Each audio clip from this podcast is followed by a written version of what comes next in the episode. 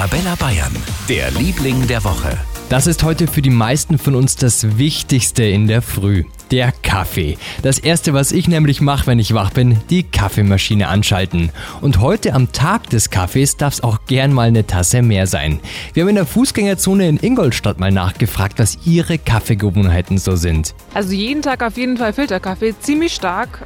Ist auch eigentlich mein Frühstück. trinke immer meinen gleichen Kaffee. Sag halt, ich kriege einen normalen Kaffee mit Milch. So eine ganz einfache Kaffeemaschine noch zum Zusammendrehen und Milch dazu, fertig. Lassen Sie sich Ihr Frühstück schmecken, Ihren Kaffee dazu und dann geht's gestärkt ins lange XXL-Wochenende. Für ganz Bayern, der Liebling der Woche auf Arabella Bayern.